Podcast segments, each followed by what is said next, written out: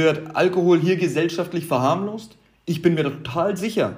Es sterben x-mal so viele Leute an Alkohol wie an Corona. Darüber spricht aber keiner. Gesellschaftlich akzeptiert? Was meinst du, wie schwer es ist, heutzutage bei einem Arzt Antidepressiva, Opioide und Benzodiazepine zu bekommen? Ich sag es dir, es ist kinderleicht. Die Ärzte zücken bereitwillig die Rezeptblöcke für die Provisionen von Big Pharma. Klar, oder? Reisetabletten, Hustenstiller und Co. Dafür brauchst du nicht mal ein Rezept. Reisetabletten sind apothekenpflichtig. Geh doch mal auf chemical24.com. Da haut's dir die Suppe aus der Schüssel und den Ohrenlöffel. Alles Dinge, die legal sind. Halluzinogene, Stimulantien, Cannabinoide, alles, was dein Herz begehrt und der Mann von Post und DHL bringt es dir per Express versichert nach Hause. Krass, oder?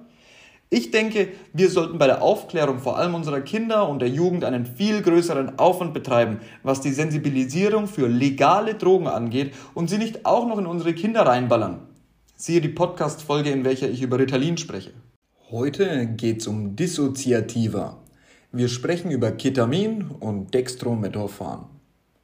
Der Drogenrausch oder Trip, der durch dissoziative Wirkstoffe hervorgerufen wird, unterscheidet sich häufig deutlich von dem der psychedelischen Drogen.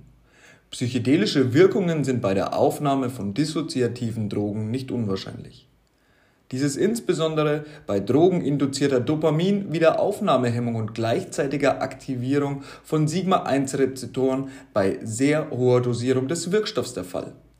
Auch transzendente Sinneseindrücke sind dabei nicht selten. Die eigentliche dissoziative Wirkung der genannten Substanzen führt dagegen zu einer Entkopplung mentaler Prozesse vom menschlichen Bewusstsein. Es kommt zu außerkörperlichen Erfahrungen und dem Eindruck, es würden mehrere parallele Welten nebeneinander existieren. Charakteristisch ist auch ein permanentes Gefühl der Unwirklichkeit. Diese Gefühle können auch viele Tage nach der Einnahme eines entsprechenden Wirkstoffs immer wieder auftreten.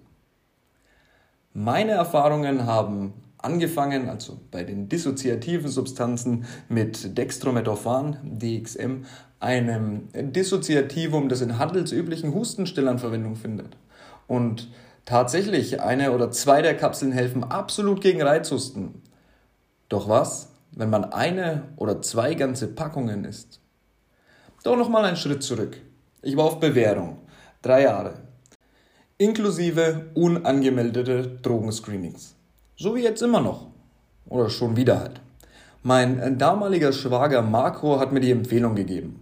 Danach wird nicht in Screenings gesucht. Ist legal erhältlich, ohne Rezept. Ach ja, und Reisetabletten, DHM, das ist eine zweite Empfehlung. Aber mindestens 10 müsse man essen, ganz klare Anweisung, weil sonst wirkt's nicht. Ich also los zur Apotheke und dann nach Hause. Ins Kinderzimmer in der Wohnung meiner Mom. Ich hatte noch einen Kumpel da, verkaufte ihm eine Kleinigkeit Hasch, chillte etwas und wartete, bis er weg und meine Mom im Bett war. Ich wusste nicht, wie das Dextromethorphan wirkt und ich wollte auf keinen Fall vor meiner Mom komplett abspacken. Also, herein die 10 Hustensteller und vorm PC auf die Wirkung warten. Einen Streifen Diazepam, Valium 5 Milligramm, hatte ich auch organisiert. Diaz, Benzodiazepine im Allgemeinen holen dich sofort von den meisten echt krassen Trips runter und du schläfst ein. Eine Notbremse sozusagen. Ich spielte World of Warcraft und chattete in Facebook.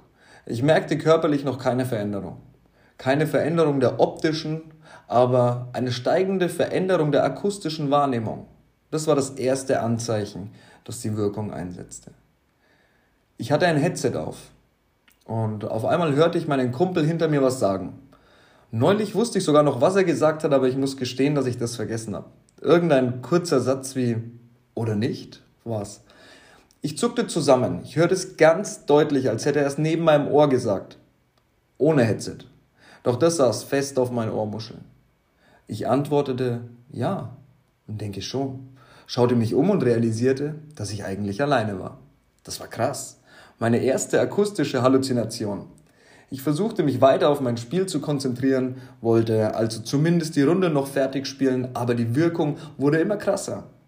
Meine Wangen bitzelten, meine Lippen auch und ich bekam einen sogenannten Bodyload. Das körperliche Gespür, aufgeladen zu werden, von einer berauschenden Substanz beispielsweise. Als würden Adrenalin und Dopamin sich ein Duell überall im Körper liefern. Glücklich oder aufgeputscht? Beides? Gar nichts. Ich empfand diesen Bodyload immer als angenehm. Und mein Hals war auch frei, das kannst du mir glauben. Ich trank einen Schluck Bier. Ich hätte fast gespeit. Heute trinke ich selten Bier und wenn, dann auch schon gar nicht viel. Es war richtig, richtig eklig. Meine Geschmackswahrnehmung spielte anscheinend auch verrückt. Allgemein kam mir Essen wie ein seltsames Konstrukt vor. Wir leben, dachte ich, um uns etwas oben reinzuschieben, auszusaugen und dann wieder auf der Welt zu platzieren. Wir leben auch, um unten etwas reinzuschieben, abzuspritzen und das Ergebnis dann ebenfalls wieder auf dieser Welt zu platzieren. Aber rein rhetorisch erscheint mir dieser Unterschied doch zu marginal, um näher darauf einzugehen. Ich habe selbst zwei Kinder. Heute, nicht damals, Gott sei Dank. Auch heute ist es ja so, dass man sich immer fragt, ob man alles richtig macht, sich von Zeit zu Zeit Vorwürfe macht, manchmal auch einfach unfair und ganz und gar nicht elternoptimal handelt. Fakt. Geht jedem so, ist aber krass. Wie krass wäre ich damals nicht mit mir klargekommen?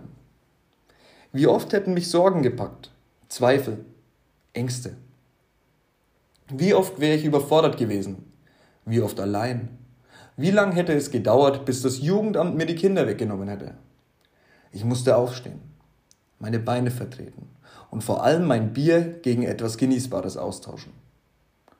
Ich stand auf, schob meinen Schreibtischstuhl zurück und wow, alles fing an, sich zu drehen. Meine Knie wurden weich und ich musste mich mit meinen Händen auf dem Schreibtisch abstützen. Innerhalb einer Sekunde verstand ich. Es würde hart werden, in die Küche zu kommen. Apfelschorle. Absolut alternativlos. Entweder würde ich in die Küche kommen oder verdursten. Mein Hals war trocken. Ausgetrocknet trifft es wohl eher. So, stelle ich mir zumindest vor, fühlt sich so eine aufgesprungene und geplatzte Wüstenoberfläche. Sandzellulite mal 10.000, Alter. Okay, ich verliere die Kontrolle. Ich drehte mich auf dem Absatz rum, lehnte also, beziehungsweise saß halb auf meinem Schreibtisch, die Hände krampfhaft um die Tischkante geklammert. Couch, Couchtisch, der verfickte Schreibtischstuhl, den ich selbst dort hingeschubst hatte, Tür, Pflanze und der dunkle Raum danach kamen mir nicht in diesem Leben überwindbar vor. Wie schaffte ich das nur an all den anderen Tagen? Ich war mir sicher, sobald ich mich nicht mehr festhielte, würde ich hinfallen. Placebo-Effekt. Ich bin mir bewusst, es passiert nur in meinem Kopf. Aber hinfallen werde ich trotzdem. Ich nahm den ersten Schritt. Todesmutig. Ein Fuß stand noch am Schreibtisch, eine Hand hielt dort noch fest. Ich muss loslassen. Stehen bleiben und mich nach vorn beugen. Die Tischkante des Couchtischs erreichen sonst bin ich verloren. Zehn Zentimeter nur noch. Ich beugte mich nach vorn, versuchte, meinen vorn stehenden Fuß noch ein paar Zentimeter weiter Richtung des rettenden Couchtisch zu schieben. Ein paar Zentimeter weiter in Richtung Next Level. Nächste Quest. Nächster Job. Für mich gibt es für jedes Problem eine Lösung. Das ist meine Devise. Aber dieses Problem schien mir meine Grenzen aufzuzeigen. Ein Zufall löste mein Problem letztendlich dann doch. Also Zufall, wenn man nicht drogenmissbrauchsbedingte Gleichgewichts- und Orientierungsproblematik sagen möchte. Ich kam aus dem Gleichgewicht, kippte nach vorn und landete absolut geistesgegenwärtig, würde ich sagen. Ja, fast meisterhaft auf meinen Knien und nicht mit meiner Kauleiste auf der Tischkante. Respekt, Digga. Krabbeln. Darauf hätte ich auch selbst kommen können. Ich schiebe mich auf allen Vieren nach vorn in Richtung Zimmertür. Der Raum um mich herum vibriert. Mein Gesicht fühlt sich taub an. Was war dieses Zeug? Dextrometto, was? Also mit Zucker hat es gar nichts zu tun. Und einfach schon mal gar nicht. Meine Fresse. Ja, die ist trocken, ganz richtig. Habe ich ja schon erzählt. Ich finde mich in einer betenden Position wieder. Was zur Hölle tue ich hier? Ich knie vor der Tür, die Hände erhoben. Die Türklinke. Gott sei Dank ist mir das wieder eingefallen. Sonst wäre ich mir da echt blöd vorgekommen. So kniend vor der Tür, die Hände zum Gebet erhoben. Naja, was soll's. Unter enormen Kraftanstrengungen schaffte ich es letztendlich, die Tür zu öffnen und ihrem Schwenkradius auszuweichen. Immer noch auf Knien. Ich würde sagen, die Bodennähe erdete mich auf gewisse Art und Weise. Nach dem Motto, Wer hochfliegt, fällt tief, krabbelte ich also aus meinem Zimmer. Zu meiner Linken die Schlafzimmertür meiner Mutter. Hörte ich sie schnarchen? Das war das Schnarchen meines Dads. Er wohnt nicht bei uns. Seltsam. Nicht darüber nachdenken, sonst kannst du dem Impuls nicht mehr widerstehen, die Tür zu öffnen und nachzusehen. Dramatische Gedanken. Ich schüttle meinen Kopf und krabble weiter. Durch den Gang, am Schuhschrank vorbei, am Spiegel. Wer ist das? Egal. Keine Zeit. Brauche Wasser. Es geht um Leben und Tod. Dann hätte ich immer noch Zeit, mir einen Unterschlupf zu bauen. Feuer zu machen ist wohl ein hoffnungsloses Unterfangen. Das sieht bei Naked Survival, Bear Grylls oder Ed Stafford immer so leicht aus. Ich würde nur meine Kraft verschwenden. Ich bin doch nicht blöd. Soll ich einfach liegen bleiben? Aufgeben? Ich bin bereits seit Tagen unterwegs. Nein, never give up. Aufgeben ist keine Option. Ich brauche Wasser und muss aus diesem Höllenloch hier raus. Also weitergekrabbelt. Den komischen Typen, der im Schuhschrank saß, sah ich noch in meine Richtung mitkrabbeln, aber bald hatte ich ihn aus den Augen verloren. Armer alter Narr. Er war verloren. Der Wünschelroutenläufer in mir spürte wohl, dass ich im Ziel war. Wasser, du Elixier meines Lebens. Mit letzten Kräften stand ich wankend auf und ging ins Licht. Des Kühlschranks. Wasser. Wasser. Schnitt. Ein paar Jahre später. Dextrometaphan habe ich überlebt. Das war eine Geschichte von vielen. Ich befinde mich auf der ersten gerichtlich angeordneten stationären Therapie. Ich habe einen Kumpel und Namensvetter entführt, der tatsächlich an Ketamin kommt. Ein Derivat, um genau zu sein. Ein halblegaler Abklatsch des Anästhetikums und auch Pferdebetäubungsmittels. Schick mir 50 Gramm hoch, Marcel. Ja, Marcel. Okay, Marcel. Geld gibt's dann, Marcel. Gesagt, getan und auf einmal fand ich mich auf der Weide wieder. Höchst im Odenwald. Es war kalt. Die Sonnenstrahlen reflektierten im Schnee der ländlichen Gegend und blendeten meine Augen. Kein Wunder, dass Blenden eine Art der Bestrafung im Nahen Osten war. Oder sogar noch ist. Ich weiß, nicht das Blenden. Dein Ernst, Klugscheißer? Ich bin drauf. Und die halbe Therapieeinrichtung mit mir. Ich verdiente mich dumm und dämlich an dem Zeug. 500% Gewinn, steuerfrei. Und es war einfach nicht nachweisbar. Die Leitung dort holte mich täglich zum Screening. Testete dies, testete das, testete alles, was das Massenspektrographen-Dingsbums hergab. Macht nichts. Ist nicht nachweisbar. Wir sind hart am Feiern. So hart, dass wir mit Neonlichtern und Bademänteln nachts mitten auf dem Land anfingen, Pilze zu suchen. Nein, nicht irgendwelche. Psychoaktive Pilze.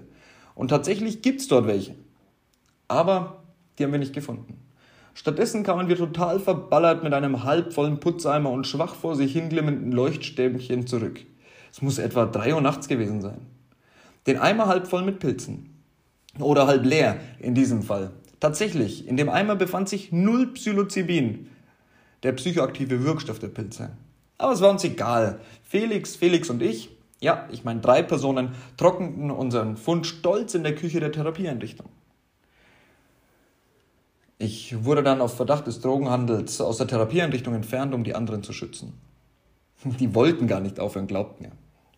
Und hier endet diese Story mit einem ganz ernsten Thema. Legal erhältliche Drogen. Research Chemicals, Spice-Tabletten und Co. Da diese Dinge legal sind, sind sie umso gefährlicher. Auch Alkohol schließe ich hier absolut nicht aus. Was meinst du, bei 2CB, einem starken Halluzinogen, erreicht eine Dosis im Milligrammbereich, um zu viel zu haben. AL, LAD, 1CP, LSD und andere Lysergsäure-Derivate befinden sich im Mikrogrammbereich. Sehr wenig, nicht einmal tatsächlich sichtbar, aber genug, um durchzudrehen. Die arme Hausfrau, die alleine und unkontrolliert von schweren Medikamenten, deren Entzug schlimmer erlebt wird als der von Heroin, gebeutelt werden. Antidepressiva werden verteilt wie Gummibärchen und Kinder werden erzogen, ganz nach dem Motto, es gibt eine Tablette für alles. Für den quersitzenden Furz genauso wie für Dünnpfiff, Fieber und vor allem auch psychische Auffälligkeiten. Der Mensch strebt nach Bewusstseinserweiterung und Veränderung. Hier müssen wir aufpassen. Wir müssen das Bewusstsein schärfen, dass eben nicht alles, das legal erhältlich ist, auch kontrolliert und ungefährlich ist. Passt auf, auf welchen Seiten im Internet eure Kinder sich rumtreiben.